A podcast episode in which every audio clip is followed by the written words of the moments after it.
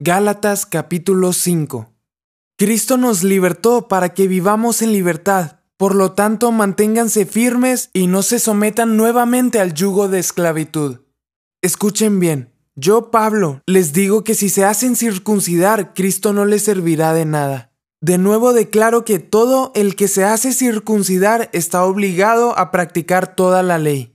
Aquellos de entre ustedes que tratan de ser justificados por la ley han roto con Cristo, han caído de la gracia. Nosotros, en cambio, por obra del Espíritu y mediante la fe, aguardamos con ansias la justicia que es nuestra esperanza.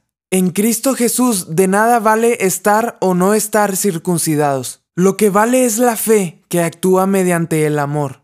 Ustedes estaban corriendo bien. ¿Quién los estorbó para que dejaran de obedecer a la verdad? Tal instigación no puede venir de Dios, que es quien los ha llamado.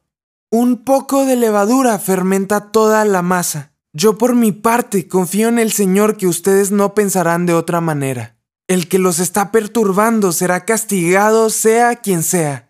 Hermanos, si es verdad que yo todavía predico la circuncisión, ¿por qué se me sigue persiguiendo? Si tal fuera mi predicación, la cruz no ofendería tanto. Ojalá que esos instigadores acabaran por mutilarse del todo.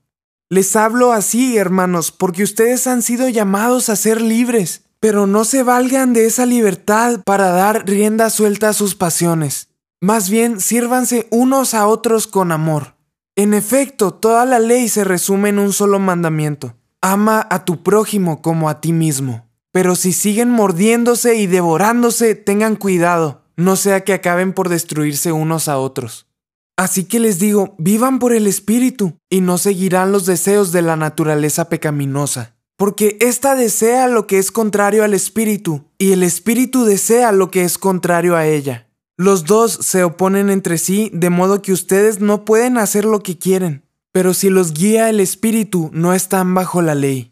Las obras de la naturaleza pecaminosa se conocen bien. Inmoralidad sexual, impureza y libertinaje, idolatría y brujería, odio, discordia, celos, arrebatos de ira, rivalidades, disensiones, sectarismos y envidia, borracheras, orgías y otras cosas parecidas. Les advierto ahora, como antes lo hice, que los que practican tales cosas no heredarán el reino de Dios.